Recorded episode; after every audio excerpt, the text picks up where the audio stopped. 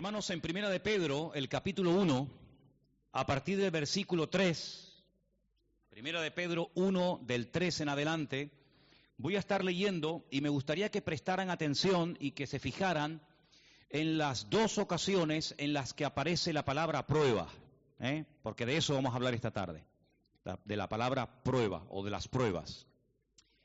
Dice, bendito el Dios y Padre de nuestro Señor Jesucristo, que según su grande misericordia nos hizo renacer para una esperanza viva por la resurrección de Jesucristo de los muertos, para una herencia incorruptible, incontaminada e inaccesible, reservada en los cielos para vosotros, que sois guardados por el poder de Dios mediante la fe, para alcanzar la salvación que está preparada para ser manifestada en el tiempo postrero. Versículo 6. En lo cual vosotros os alegráis, aunque ahora, por un poco de tiempo, si es necesario, tengáis que ser afligidos en diversas pruebas. Fijaros, ¿eh? en plural, diversas pruebas. Versículo 7. Para que sometida a prueba vuestra fe, mucho más preciosa que el oro, el cual, aunque perecedero, se prueba con fuego, sea hallada en alabanza, gloria y honra cuando sea manifestado Jesucristo. ¿Cuántos dicen amén a esta palabra? Amén. Gloria a Dios. ¿Quién ha sido alguna vez o está siendo en estos momentos probado de alguna manera? A ver, levante su mano. Parece que es un mensaje que les va a venir de perlas a todos, a mí también, ¿no? Es imposible, totalmente imposible, no pasar en algún momento de la vida por alguna o por algunas pruebas. Es totalmente inevitable. Es más, si nunca has pasado por ninguna prueba, probablemente tú no has nacido de nuevo. Así de contundente y así de directo soy. Si no has pasado o estás pasando por alguna prueba, lo más probable es que tú no hayas pasado de muerte a vida, que no hayas nacido de nuevo, que verdaderamente el Espíritu de Dios no esté viviendo en tu corazón y no seas parte de la familia del Señor como hija o como hija de Dios. Es totalmente inevitable, es imposible pasar por la vida sin ser probado. Si comenzamos a buscar en la Biblia personas, personajes, que fueron probados de distintas maneras a lo largo de la historia, no nos llegaría el tiempo. Porque desde el primer libro hasta el último libro, este tema de las pruebas está por todas partes. No hay un personaje, no hay un varón de Dios, da igual si fue en el Antiguo Testamento o en el Nuevo Testamento o en la actualidad, que no haya pasado en algún momento determinado por alguna o por algunas pruebas. El Señor Jesucristo le dijo una vez a sus discípulos estas palabras, vosotros sois los que habéis permanecido conmigo en mis pruebas. Palabras del Señor Jesús. El mismísimo Jesucristo, el mismísimo Hijo de Dios, admite y confiesa que Él también en más de una ocasión pasó por muchas, por muchas pruebas. Lucas 22, 28. La Biblia nos dice también que el apóstol Pablo pasó por infinidad de pruebas. Dice, por ejemplo, en una ocasión, he servido al Señor con humildad, con lágrimas y con muchas pruebas que me han venido por las acechanzas de los judíos. Hechos capítulo 20. Más adelante, escribiendo una carta a los Gálatas, les dice, y no me despreciasteis ni desechasteis por la prueba que tenía en mi cuerpo. Fijaros, una prueba que tenía en mi cuerpo antes bien me recibisteis como a un ángel de Dios, como a Cristo Jesús. La lectura que se ha leído en esta tarde, no concretamente lo que nuestro hermano Armando ha leído, pero si leéis el resto del libro de Santiago, hay un momento en el que él hace referencia a las pruebas.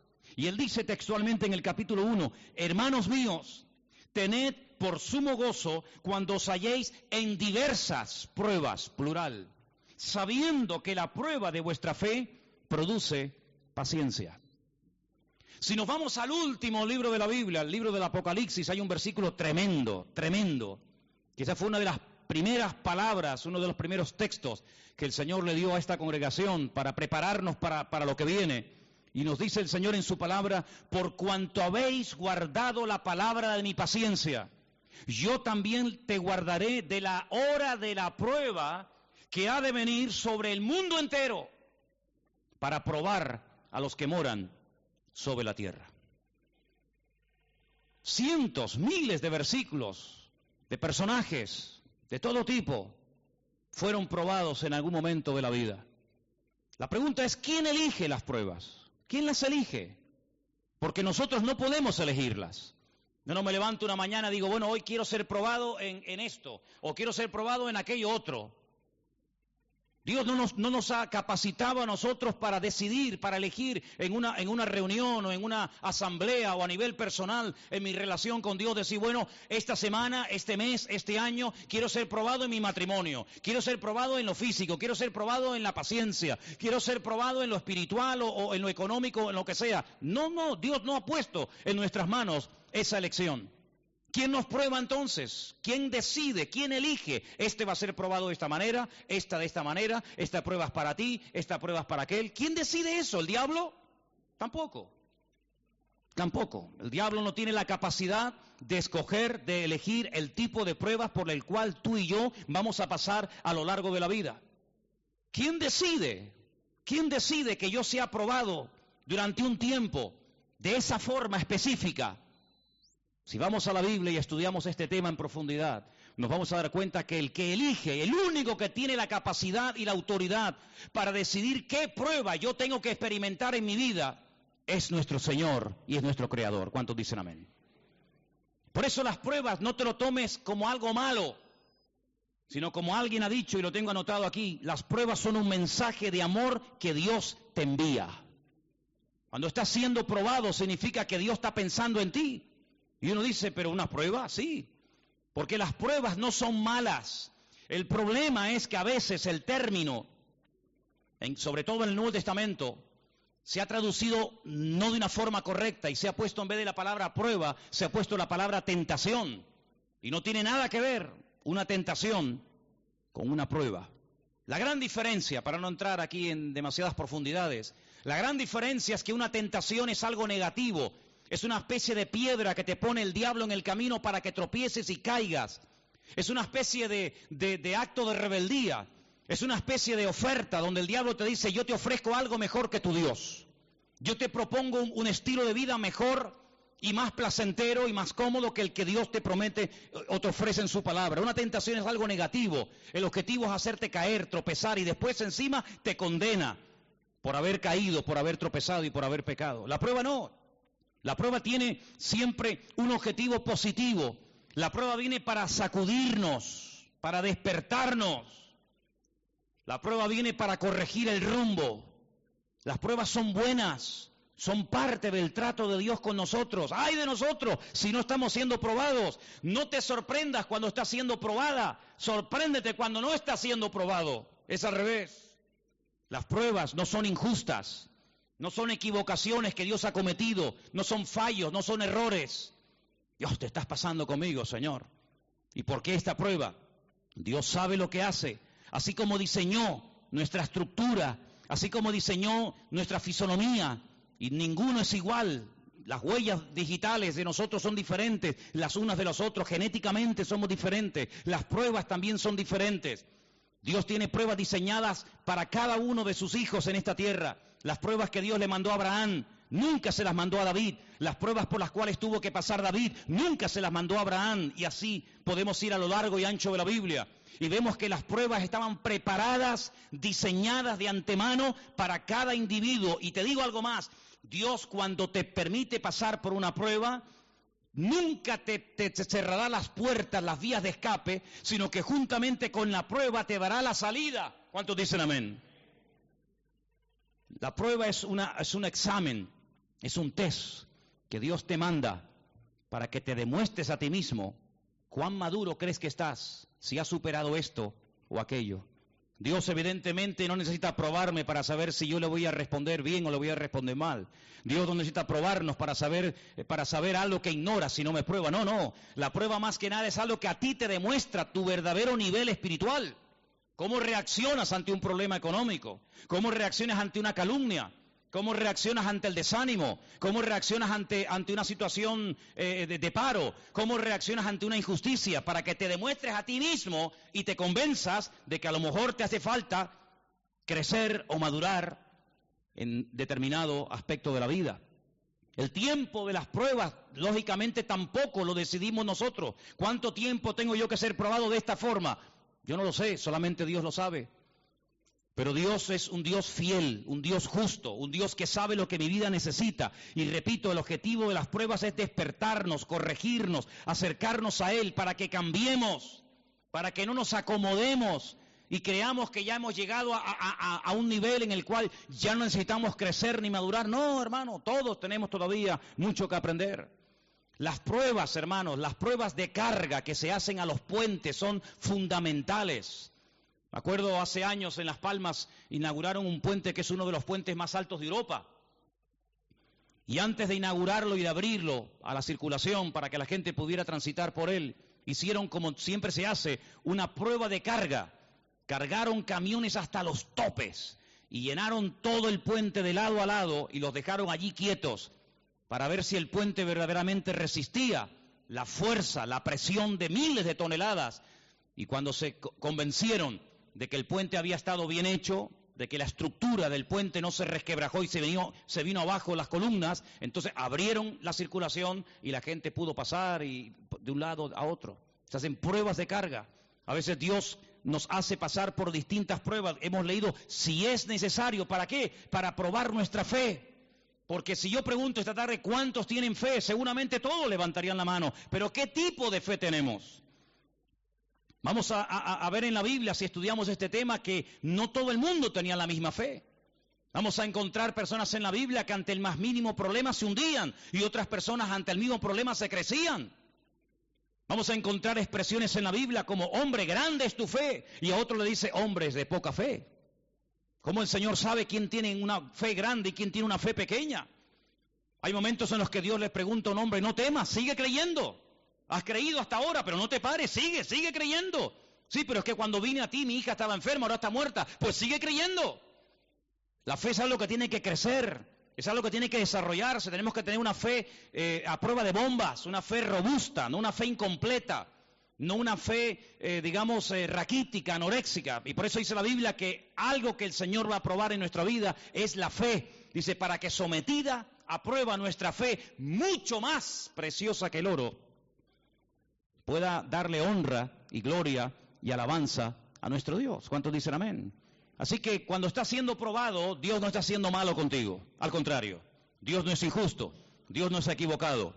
Y algo muy importante, cuando estés siendo probado, aprende cuanto antes lo que tengas que aprender, porque si superas esta prueba, la próxima prueba la superarás mucho mejor y más rápido y con más bendición que la anterior. ¿Cuántos dicen amén?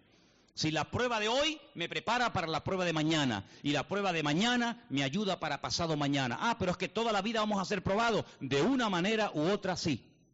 Te vuelvo a repetir lo que dije al principio.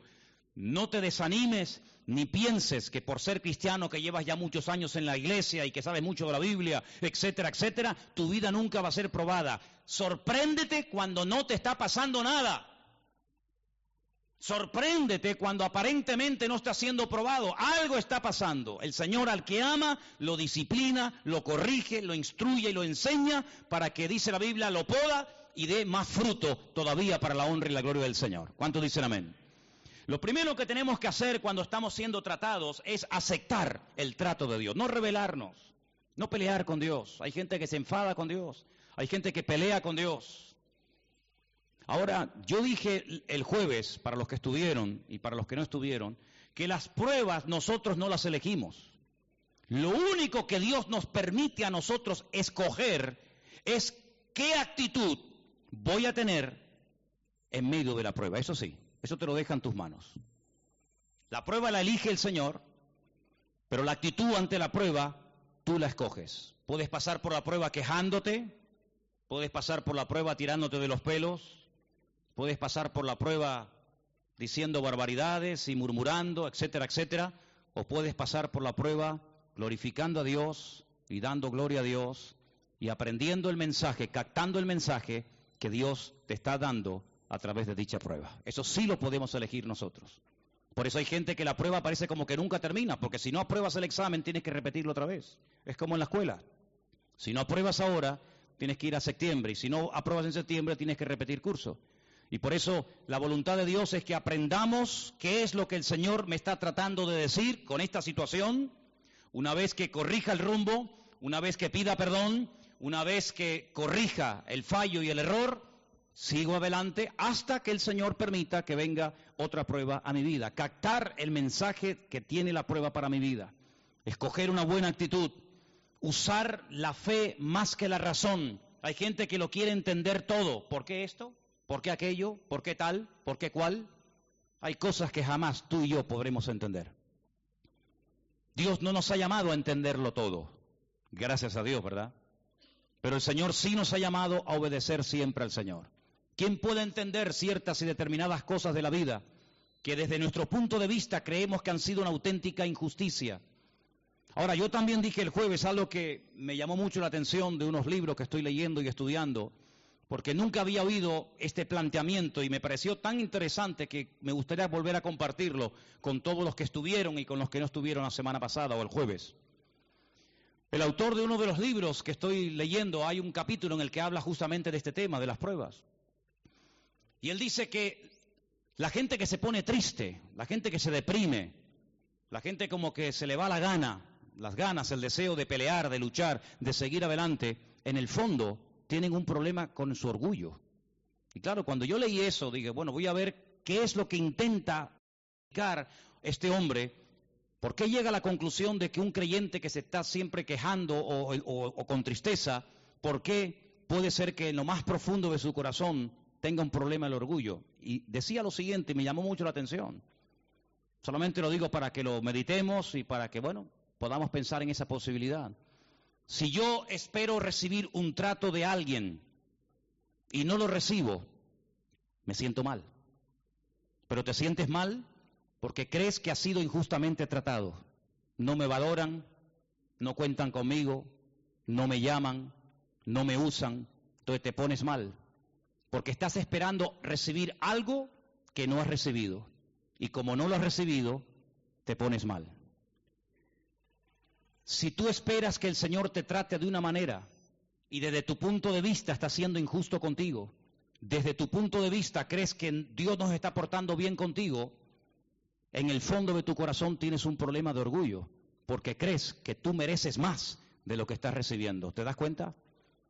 Por eso, amados hermanos, no digo que en un momento determinado de la vida no podamos estar tristes o un tanto desanimados o deprimidos, pero no es algo que tiene que ser la tónica, lo habitual en nuestra vida, sino tenemos que tomar autoridad y decir, esta, este sentimiento, esta sensación no viene de parte de Dios, porque yo no tengo que esperar nada de nadie, yo tengo que esperar todo de parte de mi Señor. No espero nada de nadie, si no lo recibo es porque Dios no ha querido dármelo, porque si hubiera querido darme eso, Dios ya me lo hubiera dado. Hay dos caminos, o confiar en ti mismo en tu experiencia, en tu carrera, en tus estudios, en tu sabiduría, en, tu, en tus títulos, en tu edad, etcétera, etcétera, o confiar ciegamente en Dios. Si tú te niegas a confiar en Dios y, te, y vas por el camino, has elegido el camino de confiar en el hombre, te pegarás toda la vida detrás de los hombres para que te echen una mano. Si tú confías en las promesas de los hombres más que en las promesas de Dios estarás toda la vida siguiendo y, creyéndote las promesas de los hombres en vez de haber creído en las promesas del Señor. Yo estoy plenamente convencido que hay muchas personas que si se hubieran verdaderamente rendido al Señor, hoy no estarían como están. Yo estoy plenamente convencido que lo que Dios tiene para ti y para mí, para la vida de nuestros hijos, nuestro matrimonio, para nuestra congregación, etcétera, etcétera, es lo mejor de lo mejor. ¿Cuántos dicen amén? Yo no creo que Dios nos haya creado para hacernos sufrir, en absoluto. Yo he dicho muchas veces que lo natural es un reflejo de lo espiritual. Y tú puedes ver en los animales cómo protegen a sus crías. ¿Sí o no? Tú no verás nunca a un animal eh, torturando, haciéndole daño a sus crías, sino más bien todo lo contrario, es capaz de dar su vida por los cachorros, por los polluelos, por las crías que está criando, porque las ama, las defiende a muerte. Y si eso lo hace una gallina, si eso lo hace un pájaro, si eso lo hace un animal, ¿cuánto Dios, cuánto más nuestro Dios cuidará de nosotros?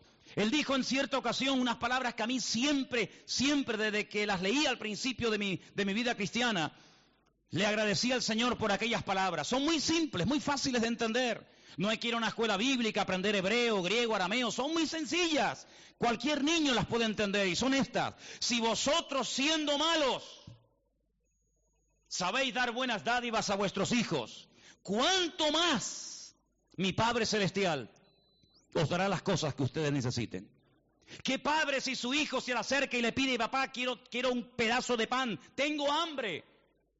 Es capaz de darle una piedra o una serpiente o un escorpión. ¿En qué cabeza cabe eso? Aquí, ¿a qué padre, a qué madre se le ocurriría tratar peor que un animal a un hijo? Yo pienso que a ninguno. A veces oímos cosas raras, pero son las excepciones, no son la regla. Incluso los, no creyentes, los ateos, los que pasan de Dios y de su palabra, tratan o intentan tratar a sus hijos dentro de sus posibilidades lo mejor que pueden, ¿sí o no?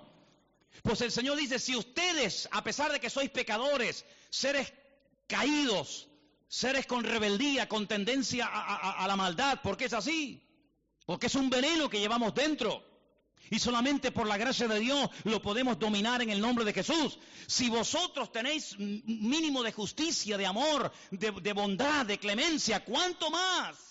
¿Cuánto más nuestro Dios, que es un Dios de amor y un Dios de misericordia, que se goza en dar, que se goza en bendecir y que para Él es una satisfacción tremenda ver a su pueblo contento, alegre y próspero? ¿Cuántos dicen amén?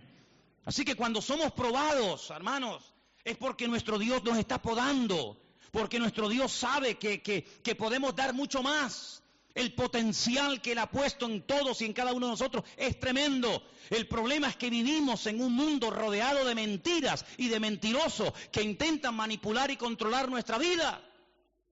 ¿Cuántas personas dicen, este no va a cambiar nunca? ¿Y por qué le crees a lo que Él dice? ¿Por qué crees a, los psicólogos, a los psiquiatras, a los expertos, entre comillas, que dicen que de este problema nunca se puede salir, que este vicio nunca se puede dejar, que esta persona nunca puede cambiar? No le crea. Tenemos que creer a la verdad, porque si creemos a la verdad, seremos libres y personas bendecidas. Pero si creemos a las mentiras y a los mentirosos, seremos personas frustradas y amargadas y esclavizadas toda la vida. Y el Señor dice en su palabra, yo he venido para que tengan vida y vida en abundancia. Ahora, hay gente que no se termina de creer esto. Dice, no, no, yo me busco mi camino. Pues búsqueselo. Estarás toda tu vida buscando caminos. Aquí ahora, no, no, aquí no, ahora para allá, no, ahora aquí, no, ahora era esto, no, ahora era lo otro una insatisfacción constante y permanente, porque no pueden decir, el Señor es mi pastor. No lo pueden decir. Los pastores son ellos y por eso ellos compran, venden, se van, se vienen, entran, salen. Ahora sí, ahora no, ahora creo, ahora no creo, porque ellos son los que controlan su vida y en el fondo eso se llama orgullo. Dependo de mi fuerza, dependo de mi sapiencia, dependo de mi conocimiento. Yo no dependo de mí mismo, yo dependo del Señor. Y la escritura es muy clara en esto. No se casa con nadie el Señor cuando hablamos de confianza. Él dice, maldito el hombre que confía en el hombre. En quien tenemos que confiar. Ese es nuestro Dios. ¿Cuántos dicen amén? Dile a tu hermano, tenemos que confiar más en Dios y menos en el hombre. Aleluya. Más en Dios y menos en el hombre. Hay dos grandes mentiras que el diablo intenta meter en la mente incluso de los creyentes. Uno, una es, yo este tema nunca lo podré superar. Hay gente que se rinde y dice, yo lo he intentado de todas las formas. Y he estado aquí, y he estado allá, y he hecho esta terapia, y, he puesto en, práctica este consejo, y he pagado, y he no sé qué, y se rinden. Y dicen, yo con esto no puedo. Y no hay nada peor que una persona que se rinde, pero se rinde a la mentira. A quien hay que rendirse es al Señor y a la verdad. Es cierto que humanamente hablando las fuerzas flaquean, pero la Biblia está llena de miles de promesas que nos hablan acerca de que cuando nos sentimos débiles es cuando tenemos que buscar más de Dios. El apóstol Pablo dice en la escritura que él tenía una prueba en su cuerpo, todos sabemos, ¿no? Aquel aguijón, aquella prueba tremenda. Y dice que él le rogó al Señor, Padre, quita de mí esta, esta, esta experiencia, quita de mí este aguijón. Dice, he suplicado, he rogado al Señor. Y el Señor que le decía, bástate mi gracia, porque mi poder se perfecciona en la debilidad. Y entonces Pablo dice, ahora voy a, darle un giro a mi vida. Ahora voy a comenzar a gozarme en mis debilidades más que en mis fortalezas. Ahora voy a comenzar a presumir de lo que no tengo en vez de presumir de lo que tengo. Ahora voy a presumir de que me cuesta orar. Ahora voy a presumir de que no tengo paciencia. Ahora voy a presumir de que yo no soy una persona constante. ¿Y por qué presume? Porque eso me hace ver que soy una persona dependiente del Señor. Y parece fácil decirlo, ¿no? Pero a veces hay personas que les costó toda la vida dar su brazo a torcer y decir me rindo, pero no ante el pecado, no ante el diablo, no ante la mentira, sino me rindo ante el Señor, porque el Señor le dice a esa gente, diga al débil, fuerte soy en el Señor. ¿Cuántos dicen amén? Por eso Pablo dice, ahora he aprendido a gozarme en mis debilidades más que en mis fortalezas. A veces cuando las personas cuentan testimonios o cuando a veces he ido a algunos lugares y piden que pastores, predicadores, apóstoles, etcétera, cuenten sus victorias, pues siempre cuentan sus batallas, ¿no? Yo he hecho esto y he hecho lo otro y he hecho tal, pero que pocas veces se oye gente que dice, pues yo he sido un fracasado en esto y he fallado en esto y he fallado en lo otro, pero en todo esto el Señor ha sido bueno conmigo y cada vez que he caído y he tropezado, el Señor me ha levantado. ¿Cuántos dicen amén? Dios, Señor es bueno, no le creas a esa mentira que dice, tú nunca podrás dejar la bebida, tú nunca podrás ser libre de este pecado, tú nunca serás libre de este vicio, no le creas, es falso, todo lo puedo en Cristo que me fortalece. ¿Cuántos dicen amén? Y la otra gran mentira es que esto es demasiado grande, esto es demasiado fuerte para yo poder superar esto, es demasiado difícil. Hermanos, las pruebas que Dios manda a nuestra vida tienen una característica y es que de entrada no entendemos lo que está pasando. Cuando tú no entiendes por qué me está pasando esto, esa es la evidencia, a veces si, si lo metes en la cabeza, esa es la señal, esa es la clave para decir, Dios me está probando. Porque si yo entendiera lo que me está pasando, entonces, cuando una cosa tiene una explicación lógica, no metemos ni vemos a Dios por ninguna parte. Pero cuando vemos que algo no sale como yo quería, cuando no entiendo lo que está pasando, entonces es que Dios me está probando y nunca una persona saldrá de la prueba peor de lo que entró. ¿Cuántos dicen amén? Toda persona que ha sido probada sale del horno de la prueba bendecido, fortalecido y renovado en el Señor. Una fe que no ha sido probada realmente no es fe, es una creencia es una esperanza, pero cuando una persona ha sido probado verdaderamente y ha descubierto el poder y el amor de Dios, puede llegar a decir como aquel hombre que dijo, de oídas te había oído, mas ahora mis ojos, mis ojos te ven.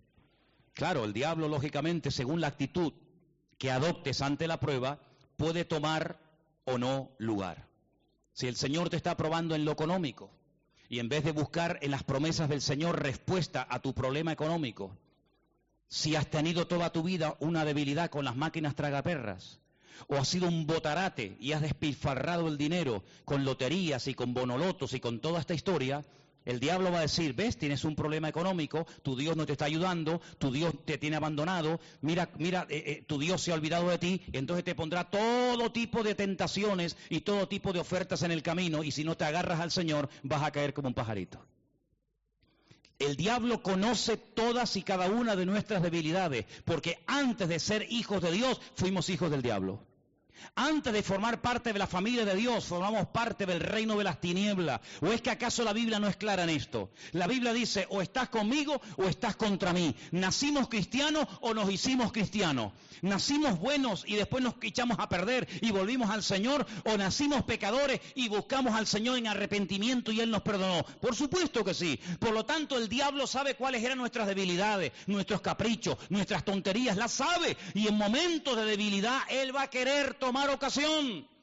Por eso cuando estás siendo probado tienes que doblar la guardia. Es que no tengo ganas, pues es cuando más tienes que orar. Es que no tengo ganas de venir, es cuando más tienes que venir. Es que no tengo ganas de leer, es cuando más tienes que leer. ¿Por qué? Porque el diablo juega con las emociones y con los sentimientos. El Señor obra con la fe. Y el diablo sabe perfectamente que hay personas que son muy débiles mentalmente. Sabe perfectamente que hay personas que, que son muy débiles en cuanto a sus emociones y las quiere utilizar para llevarte otra vez al terreno de la derrota. Pero dice la Biblia, mayor es el que está en mí que el que viene contra mí. ¿Cuántos dicen amén? Y hay que declarar la palabra. Leía estos días algo que me llamó mucho la atención. Nunca en mi vida había leído algo así.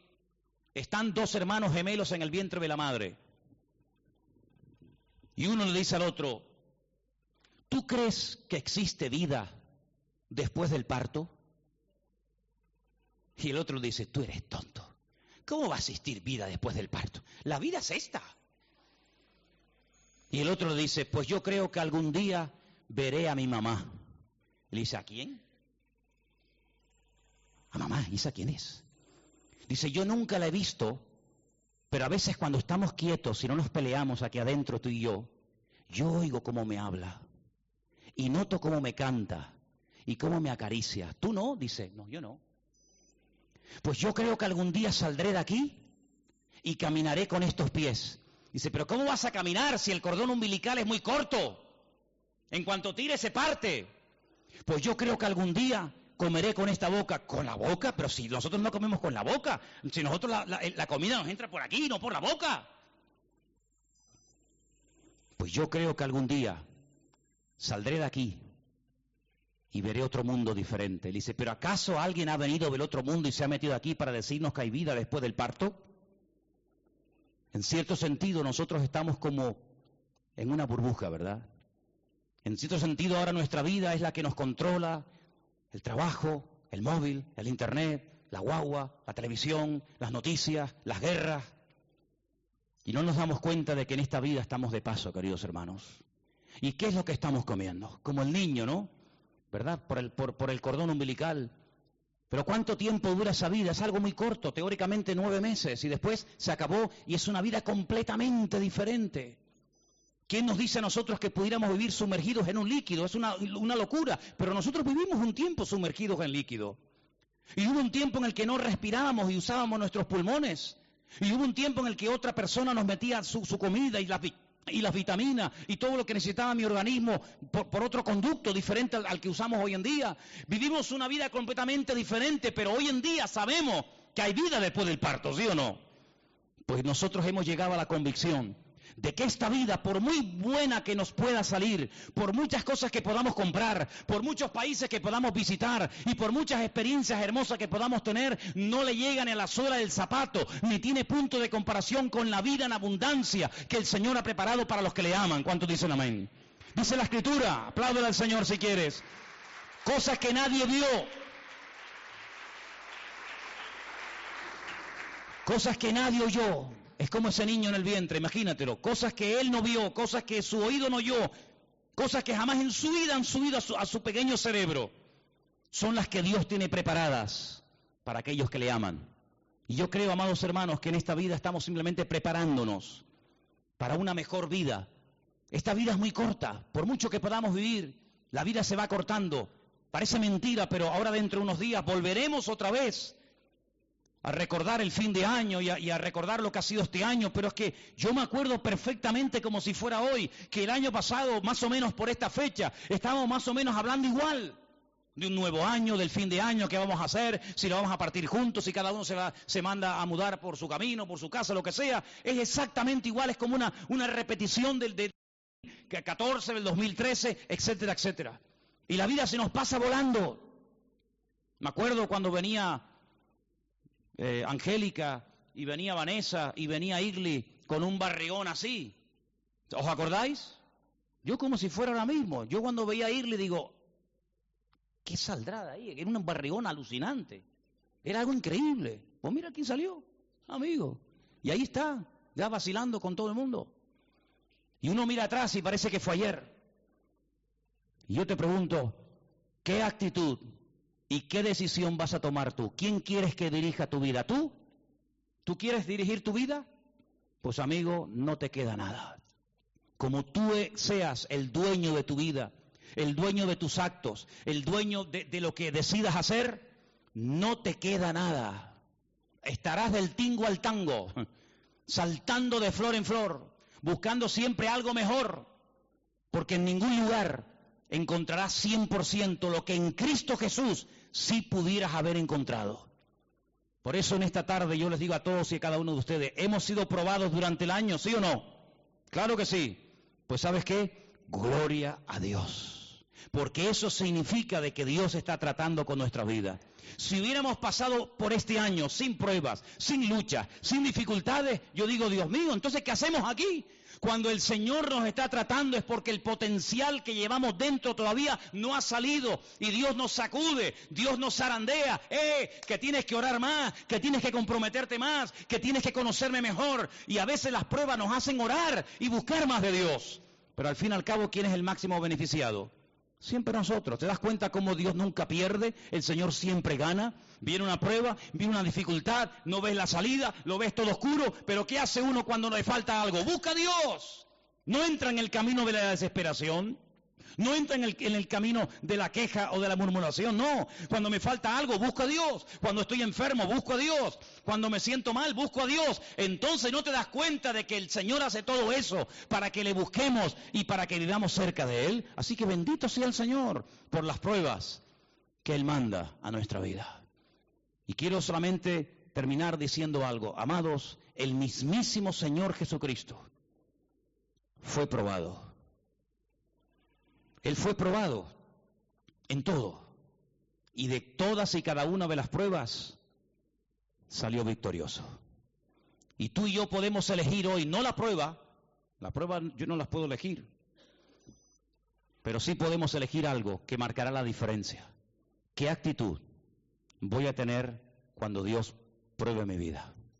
¿Qué actitud voy a desarrollar? ¿Qué actitud quiero tomar cuando el Señor permita que venga una prueba a mi vida. Eso sí te lo deja en tus manos. Vamos a orar, cierra tus ojos ahí donde estás. Y hoy es un momento, ahora es un momento en el que puedes decirle al Señor, yo voy a escoger pasar por las pruebas, pasar por la vida, con un corazón agradecido, con un corazón que le da la gloria y la honra al Señor. No voy a permitirle al diablo que me ponga en, mis pensamientos y en mi boca palabras de queja, de lamento, de murmuración. Porque Dios es un Dios justo, un Dios que me ama. Y cuando Él permite que mi vida atraviese por alguna circunstancia, es porque Él sabe que eso es lo que yo estoy necesitando. Aunque no lo entienda. Tenemos que aprender a descubrir a Dios en la escasez. En la abundancia es fácil verlo. Tenemos que aprender a descubrir a Dios en la enfermedad, en la salud. Es obvio que está. Tenemos que aprender a descubrir a Dios en la soledad. Tenemos que aprender a descubrir a Dios en todas y en cada una de las facetas y circunstancias de la vida. Cuando una persona pone su vida y su confianza en el Señor, no hay cosas buenas y cosas malas, no. Hay cosas necesarias que mi Dios, por la razón que Él solamente sabe y conoce, permite. Y Él sabe perfectamente que si me concediera todo lo que quiero y todo lo que le pido, probablemente me harían daño. Hay personas que ya tienen su recompensa, entre comillas, en esta vida. Pero nuestra recompensa, hermanos, no está realmente en esta vida. Nuestra recompensa está en la presencia de Dios cuando algún día vayamos. Y de momento nos estamos preparando, de momento estamos aprendiendo, de momento estamos creciendo poco a poco. Pero la verdadera vida es cuando estemos en su presencia. No te desesperes, no te deprimas, no te amargues. Deja que el Señor termine la obra que comenzó en ti. No cortes el proceso, que no haya un aborto espiritualmente hablando en tu vida. Aguanta, soporta, pelea, sigue adelante, que el Señor está contigo. Nunca te abandonaré, nunca te desampararé, dice el Señor, sino que estaré contigo todos los días hasta el fin del mundo. Y en esta tarde decidimos, en esta tarde decidimos, Señor, decido, y dígalo conmigo, en esta tarde yo decido, mi Dios, darte gracias en toda situación de mi vida. En esta tarde yo tomo la determinación de agradecerle al Señor por todo lo que el Señor permita que venga a mi vida. Es fácil reír y dar gracias cuando todo va bien, eso lo hace cualquiera, hasta los ateos. Pero solamente el hombre y la mujer que conoce a Dios será capaz de reír y de alegrarse y de dar gloria a Dios en medio de las pruebas y en medio de las luchas y dificultades de la vida. Así que en esta tarde decidimos, Señor, darte la gloria y la honra en medio de las pruebas de la vida. Optamos por el camino de la gratitud. Optamos por el camino de dar gracias al Señor en todo y por todo, porque mi Dios es bueno, para siempre su misericordia. Y yo sé, Señor, yo sé, mi Dios, que tú tienes lo mejor para mi vida. Gracias, Padre. A ti la gloria y la honra. Recíbela en el nombre de Jesús.